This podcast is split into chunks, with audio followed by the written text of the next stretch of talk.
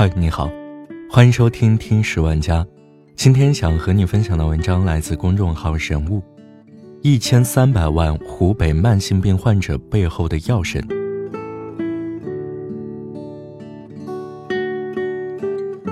胡迪在舒立爹的瓶身上又画了一个正字，这是儿子宁宁的救命药，每天吸一次。当画完第十二个正字，这瓶药就空了。宁宁五岁。患有过敏性哮喘，这是一种无法治愈但可控的慢性病。经过了多年的集中治疗，近半年来，宁宁的病情趋于稳定，只需要每日使用一种名为舒利爹的吸入剂，便不会发作。胡迪是西西的母亲，总是随身为宁宁携带吸入剂，算好使用次数，一瓶可以吸六十次，能一直用到三月二号。宁宁的危机并不在少数。仅湖北地区就有一千三百万的慢性病患者，放眼全国，这个数字则高达三亿。今年是胡迪第一次带宁宁回家，他想让孩子看看自己出生的地方，也和外公外婆多一些亲近。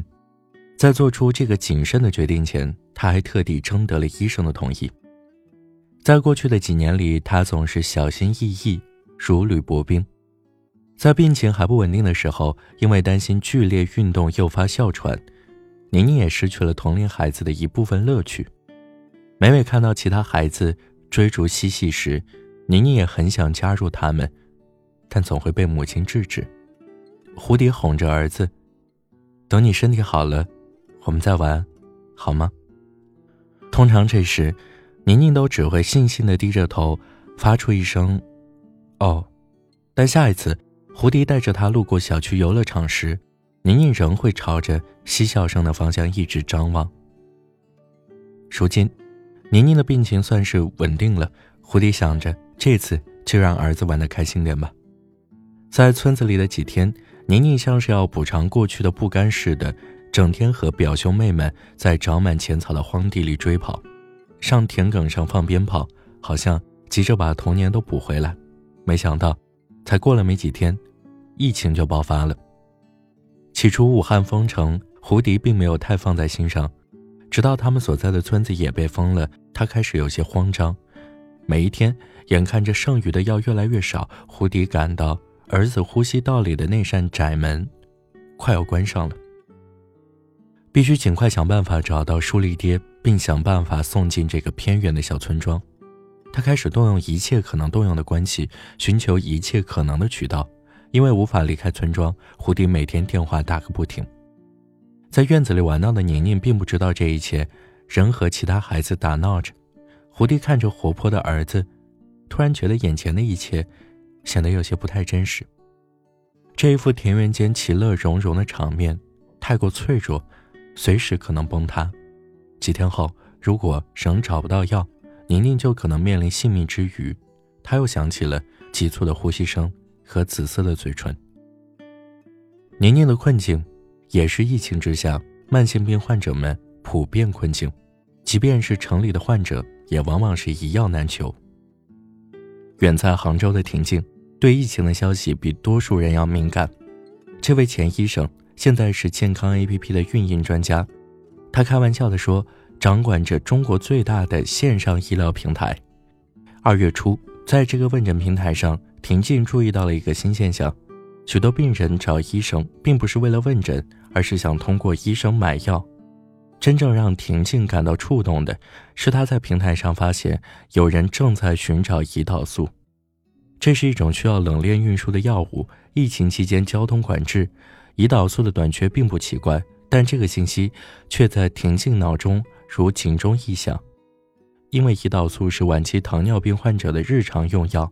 每天都得注射，一旦停药，可能导致生命风险。这是一个危险的信号。婷静说：“所有人的注意力都在新冠肺炎身上，但人们却忘了，有一群人天天都是要去医院的。”他的电脑桌面上堆满了登记患者的 Excel 表格，每天打上百个电话，联系平台的商家或合作伙伴。但即便他使出了浑身解数，也无法满足所有人。因为平台上的需求早已爆棚，一天早上，他看了一眼导出的求助信息，他都懵了。当日求助量已接近一千。被困在宜昌农村的胡迪也是在这个时候偶然做了缺药登记。在此之前，他已经尝试过各种方法，也用尽了能够想到的一切关系，但仍无所获。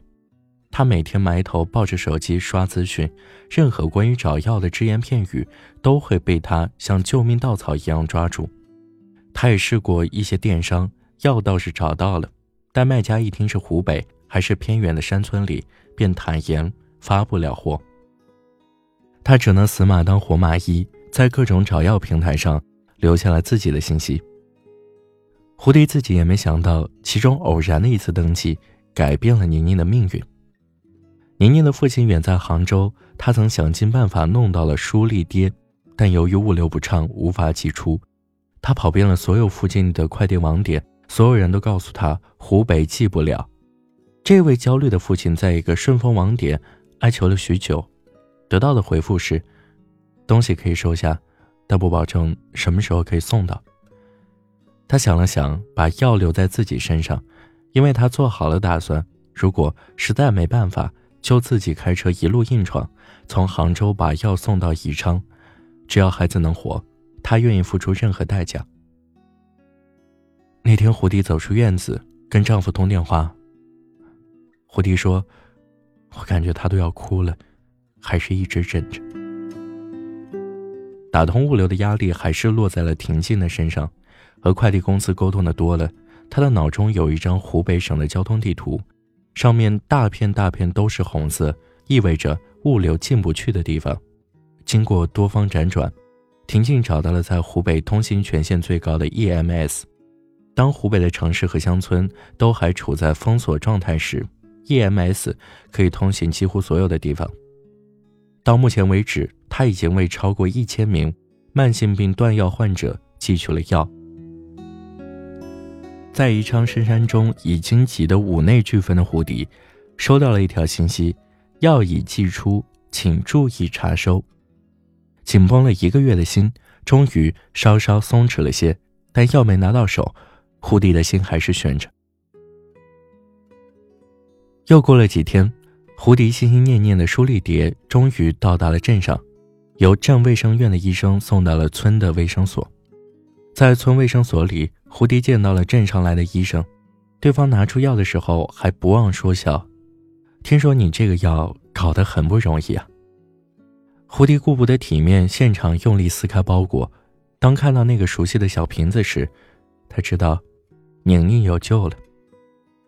这位紧张了大半个月的母亲。忍不住喊了一声：“耶！”这天是三月一号，药瓶上的最后一个正字正好还差最后一笔。胡迪回到家时，母亲正在厨房做饭。胡迪悄悄走了进去，轻轻的喊了一声：“妈，药找到了。”老人先是一怔，随后慌乱的在灰褐色的围裙上开手，不知道该如何庆祝。胡迪看到母亲，脸都笑得开了。院子里，宁宁正在玩耍，胡迪站在一旁静静看了一会儿，唤了她一声。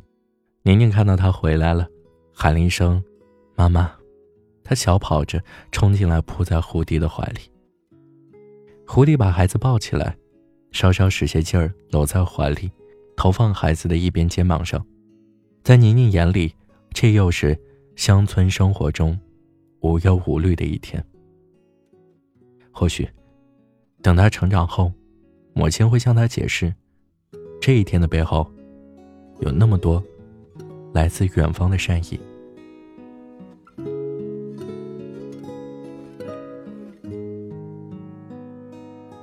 好了，这就是今天的节目，感谢你的收听，我们下期再见。